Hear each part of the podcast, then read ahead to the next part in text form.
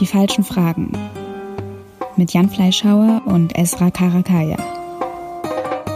Hallo und herzlich willkommen zur ersten Ausgabe von Die falschen Fragen, dem Talk mit Esra Karakaya und Jan Fleischhauer. Herzlich willkommen. Vielleicht sollten wir zum Auftakt mal sagen, Esra, wer wir sind und was wir hier eigentlich wollen. Sehr gerne. Jan, ich arbeite als Videoproduzentin und Journalistin und ähnlich ist es ja auch bei dir. Ja, Kolumnist, genau. Äh, und in so verschiedenen anderen Funktionen. Ja, die falschen Fragen, mh, mm, so haben wir unseren Podcast genannt.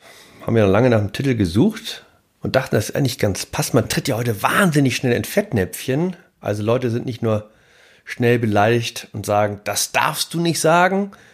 Man hört auch immer öfter, das darfst du nicht fragen. Also zum Beispiel, wo kommst denn eigentlich her?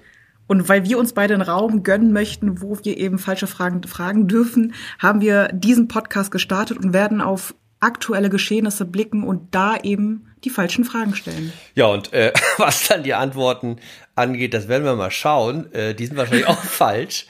Ja, vielleicht auch noch mal, um uns so ein bisschen vorzustellen. Also, wie gesagt, ich bin Kolumnist beim Fokus jetzt seit anderthalb Jahren davor 30 Jahre beim Spiegel, sitze in Pullach äh, in einem Vorort von München im Rheinhaus, verheiratet mit zwei Kindern katholisch. Na, das ist ein Scherz, ja. Also das, das bin ich nicht auch noch. Aber äh, okay, ich würde sagen katholisch im Herzen. So, ja, das beschreibt mich, ja. Mhm. Und weiß. Und weiß, genau. Und, genau. Und, und du so? Ich bin aus dem tiefsten Wedding hier in Berlin. Ich bin hier geboren und aufgewachsen. Ich lebe hier, ich arbeite hier, ich atme hier ähm, und bin Single, arbeite als äh, Unternehmerin und bin Muslima. Wichtige Info, richtig? Ja, also ich habe dir ja, sagen wir mal, das Sprungbrett schon mit meinem, mit meinem äh, Bekenntnis zum Katholizismus, wenn auch ein bisschen fakehaft gebaut, genau. Äh, Esra Karakaya weist ja darauf hin, jetzt kommen wir schon mal zur Frage, wo kommst du denn her, äh, dass du zwar in Deutschland geboren bist, aber deine Eltern möglicherweise nicht? Ja, ein großes Mysterion, weiß man nicht. ja, sag mal, wo kommen sie denn her, deine Eltern? Meine Eltern, die sind aktuell in Reinickendorf, waren aber davor in Wedding. Also Berlin. Ach komm, was genau was ich meine? Das ist genau diese, das ist diese geile Diskussion, ja, wo du, wo du, wenn du dann irgendwann gibst du auf und sagst, okay, Karakaja, stimmt, das ist ja so ein polnischer Name, ja. Jetzt halt wahrscheinlich genau. irgendwann so in den 20er Jahren nach Deutschland gekommen. Nee, ich sag's mal, ich sag's mal, ich glaube, äh, halb türkisch, halb Südkoreaner, oder? Nein, nein, nein. Jan, pass mal auf. Das muss hier so ein bisschen mysteriös bleiben, damit die Leute auch selber selbstständig anfangen, ein bisschen was zu googeln. Ah, okay, ja? okay. Also ich meine, das ist sozusagen ein bisschen die Idee, vielleicht um das abzuschließen, auch dieses Podcast. Also wir hören ja ganz viel davon, wie wichtig Diversität ist, heißt, glaube ich, das Wort. Ja, also Unterschiedlichkeit und wie schön das ist, ja. Und man soll sich offen zeigen für andere Kulturen und Denkweisen. Finde ich alles super. Und wenn man dann genau hinschaut in diese Klüngel, wo Leute zusammen sind, die angeblich alle wahnsinnig divers sind, weil sie unterschiedliche Hautfarben haben oder unterschiedliche ethnische Hintergründe, stellt man, so ist meine Beobachtung, zu seiner großen Überraschung fest, dass die meisten eigentlich wahnsinnig ähnlich sind, also sich gleichen Überzeugungen teilen, die gleichen Wertvorstellungen haben, natürlich alle Grünen wählen, ja, zum Beispiel, alle super gegen Rassismus sind. Und da würde ich mal sagen, haben wir schon ein bisschen anderes Projekt hier. Also hier prallen jetzt mal wirklich Welten aufeinander. Ja. Weißt du, was ich gestern gemacht habe? Warten. Ich habe ja, ich kriege jetzt ein drittes Kind. Also meine Frau hat mich ja gezwungen zu noch einem Kind. Nein heißt nein, gilt bei uns nicht, ja. Und äh, kommt jetzt noch eins. Ich habe bislang so ein, so ein Kombi von Peugeot, reicht natürlich nicht mit drei Kindersitzen hinten. Was habe ich jetzt gestern gemacht? So einen dicken, fetten SUV von Volvo gekauft. Mm, herzlichen Glückwunsch. X1090, ja. ich glaube, wenn ich den bei dir der, auf der Straße im Wedding parken würde, da hätte ich, der würde, glaube ich, vielleicht, na, 20 Minuten ohne Kratzer überleben? Ich sag, ich sag mal so, entweder du hast einen Kratzer drauf das ist sehr wahrscheinlich. Was noch wahrscheinlicher ist, dass du Spuckflecken auf deinem Auto haben wirst. Das kann ich dir garantieren. Aber ich habe gedacht, übrigens mit Volvo, Volvo ist doch irgendwie so eine Firma, die hat doch noch dieses Schweden-Grün-Image, ja. Also ich meine, die Alternative wäre der Audi Q7 gewesen. Ne? Das ist so dieses Rapper-Auto, was Bushido, die ganz großen Finsterlinge äh, fahren. Du, die ganzen Autos, die sagen mir gar nichts. Ich fahre Smart. Ja. Fun Fact, ich muss aber auch gestehen, dass ich äh, in meinen Kreisen auf jeden Fall, wird das nicht gerne gesehen, dass ich mit einem Auto unterwegs bin. Na, das ist ja nicht nachhaltig, zumal wir auch in Berlin leben. Und Berlin ist ja, also die Anbindung hier ist ja wohl sexy. Also es gibt wirklich kein anderes Wort, was es beschreiben kann. Die Anbindungen hier sind einfach top. Die U-Bahn kommt alle drei Minuten. Aber Ja, das ist tatsächlich so. Die Ja, ist so? Kommt sehr, sehr regelmäßig.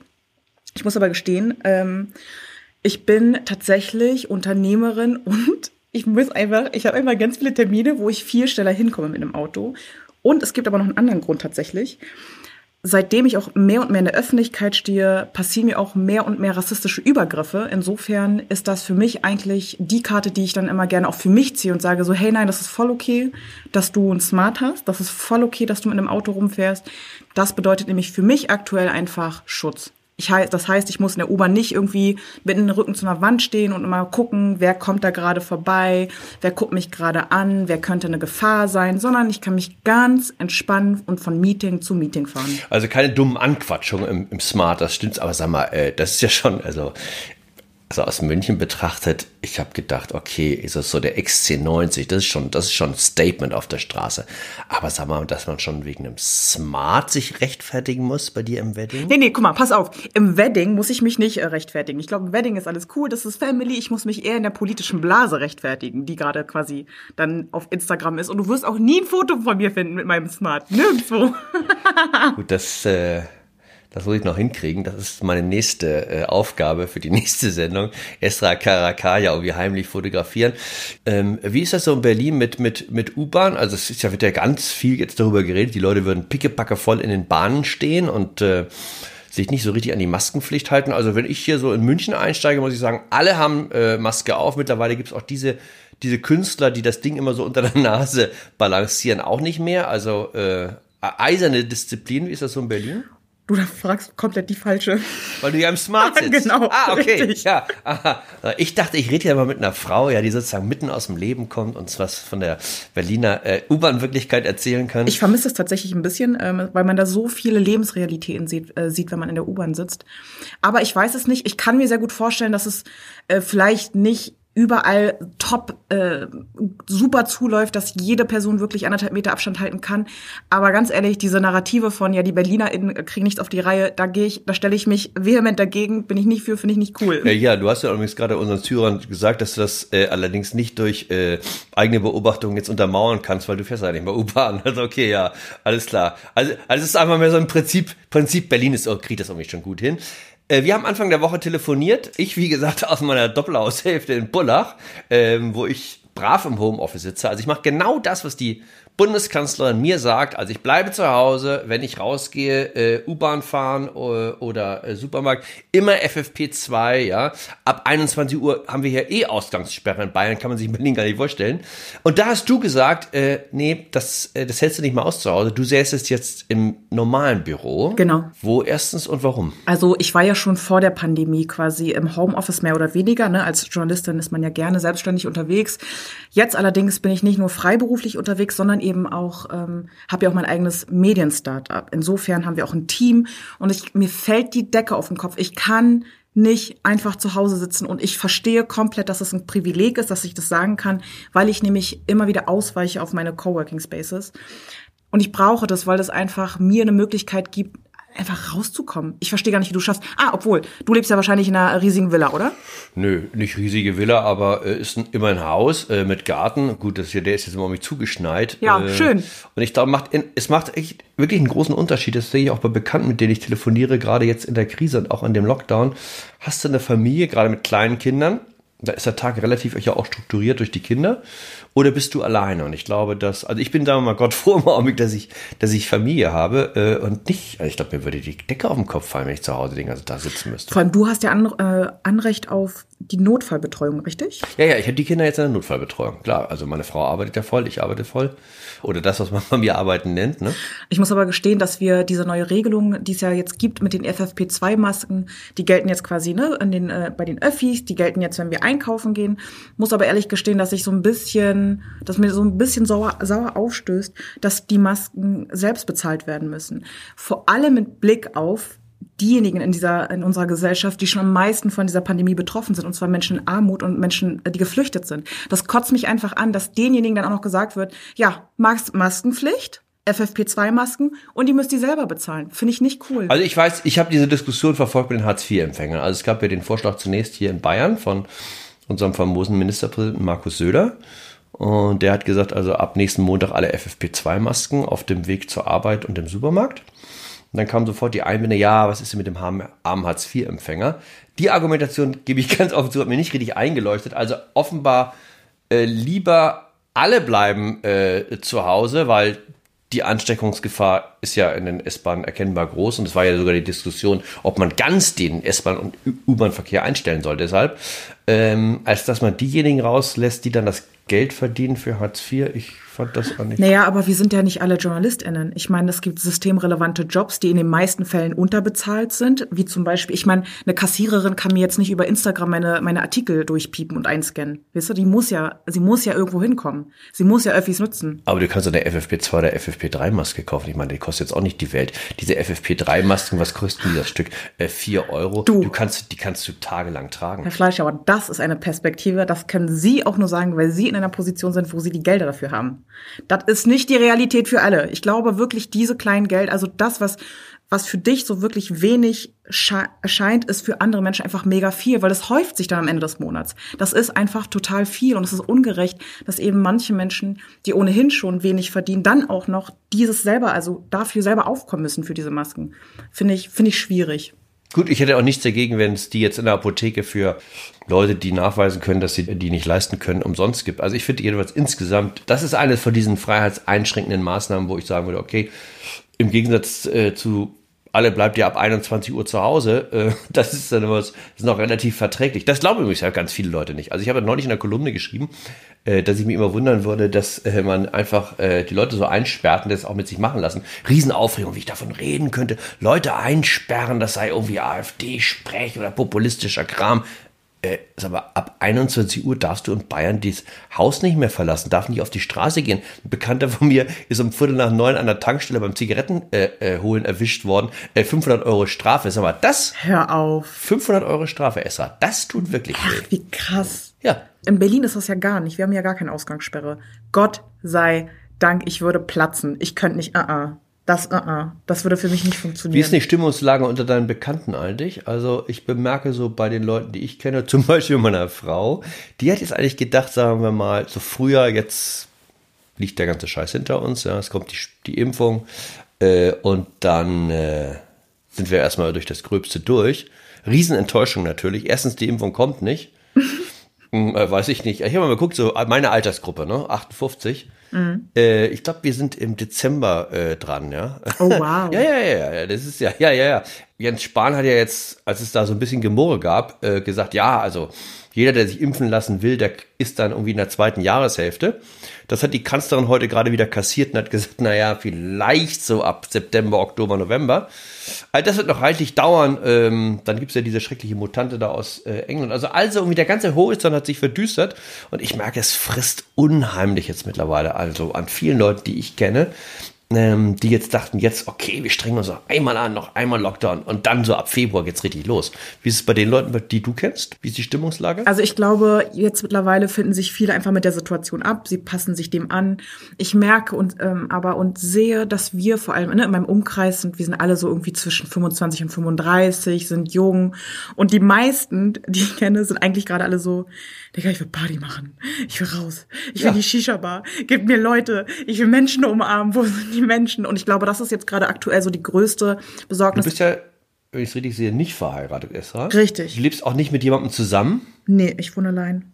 Guck. Single-Haushalt. Also alle, die Singles sind und die zum Beispiel entweder, wo Party zusammenkommen, auch das Dating eine größere Rolle spielt, wenn das ja alles flach. Ja und nein. Oder du machst es illegal. Nee, ich glaube. Ah. Äh, ah, nee, nee, nee. Es, es gibt. Was geht, hä?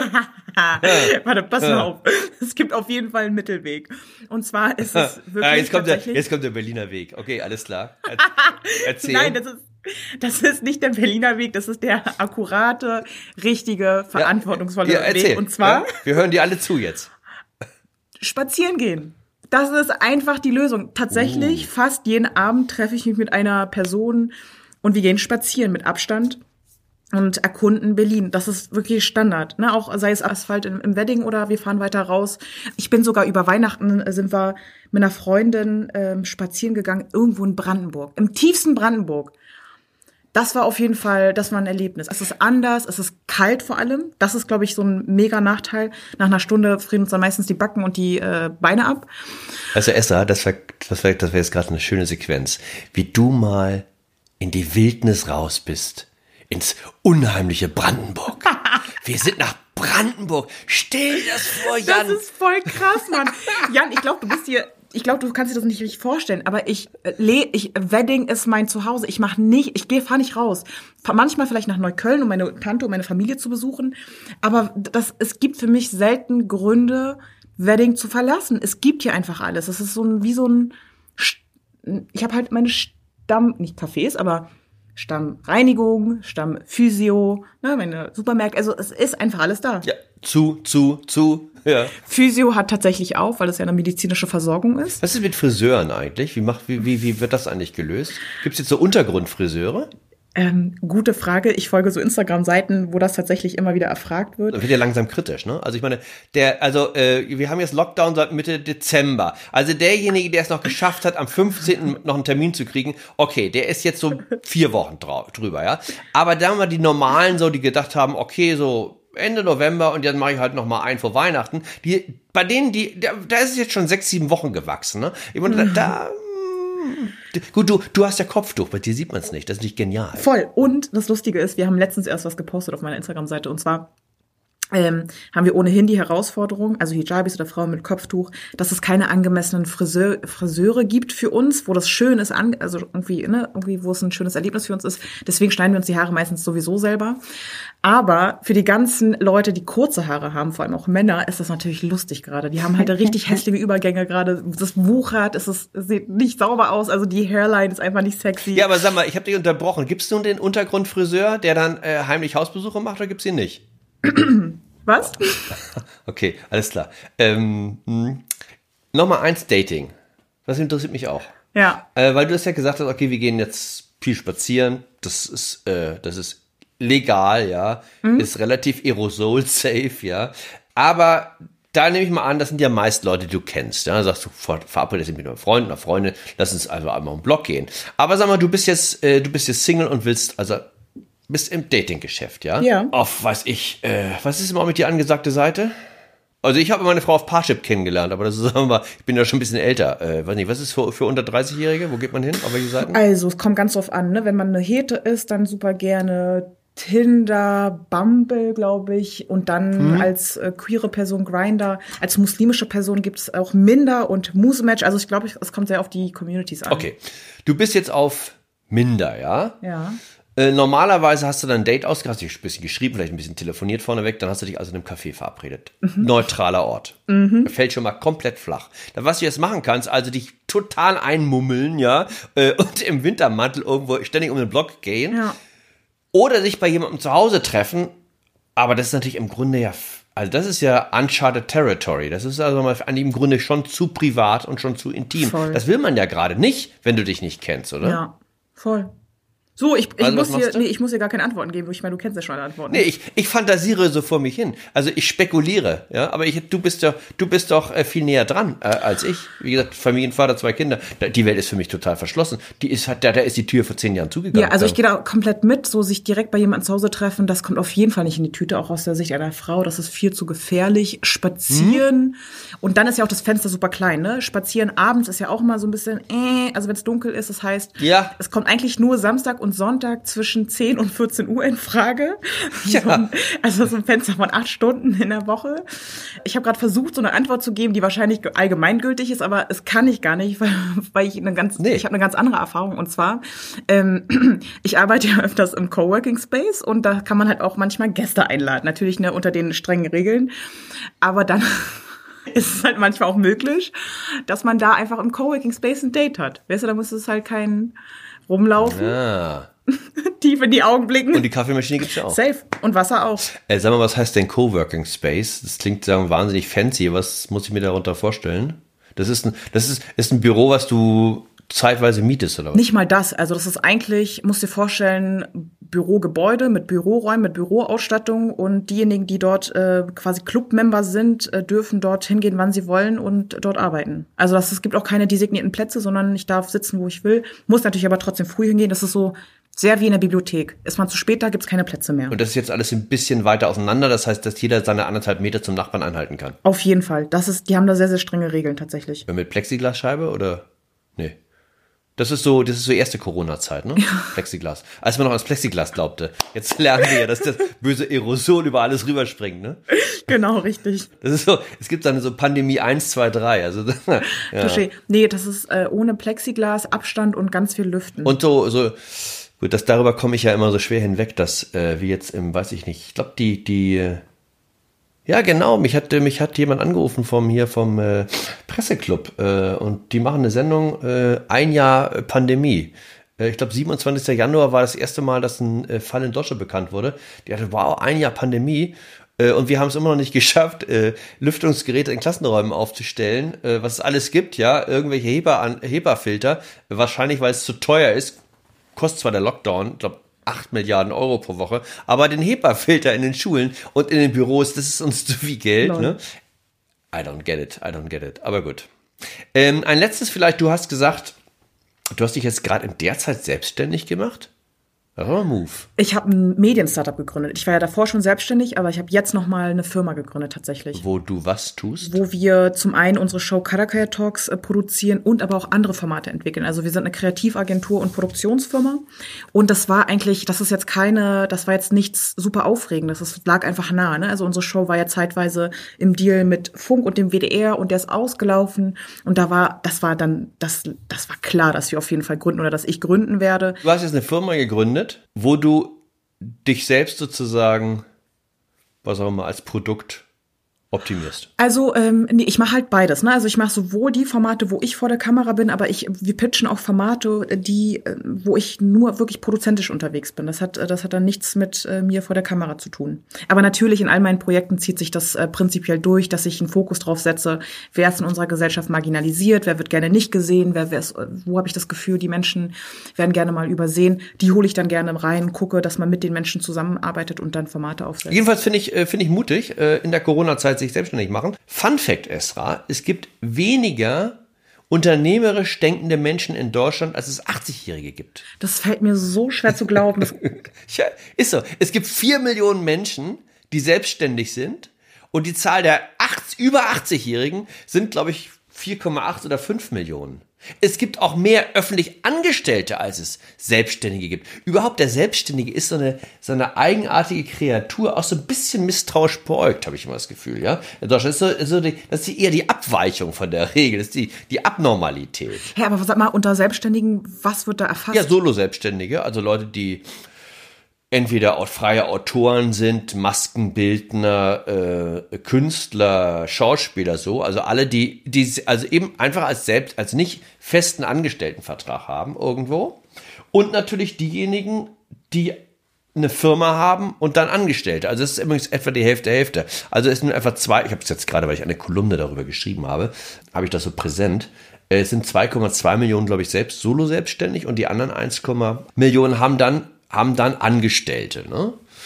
Dann natürlich auch zum Teil ja eben bisschen mehr. So, äh, da geht der ganze Mittelstand gehört auch natürlich unter unternehmerisch tätig. Aber das ist echt, dachte erstaunlich. Nur vier Millionen. Deswegen glaube ich ja, meine Theorie, ja. weil das so eine kleine Minderheit ist, ist diese Lockdown-Politik der Bundesregierung eben auch eine, die diese Gruppe, ja, da gibt es dann immer so ein Wort des Mitgefühls, aber eigentlich, sagen wir mal, nicht im Blick hat. Also auch das, was man den Selbstständigen zumutet, wenn man sie zwingt, ihre Geschäfte dauerhaft oder für Monate zuzumachen. Du meintest ja gerade, dass Solo-Selbstständige oder generell Selbstständige gerne übersehen werden, vor allem während der Pandemie von der Bundesregierung. Ich gehe da gar nicht so mit, weil ich glaube, dass da total viel passiert ist. Ne? Irgendwie ähm, die Soforthilfepakete, es gibt Steuererlässe. Also ich habe da jetzt nicht den Eindruck, dass da ähm, dass da wenig passiert ist. Esra, äh, du hast noch nie versucht, äh, offenbar so, so, eine, so ein Unterstützungspaket an Land zu ziehen, glaube ich, ne? oder?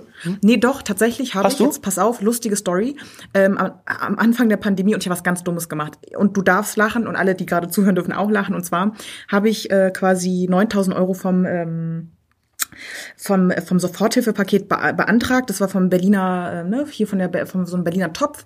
Das wurde mir dann auch direkt überwiesen, innerhalb von zwei Tagen. So, 9000 Euro auf dem Ding. Ich dachte mir so, geil, top. Das ist auf jeden Fall, irgendwie bin ich entspannt.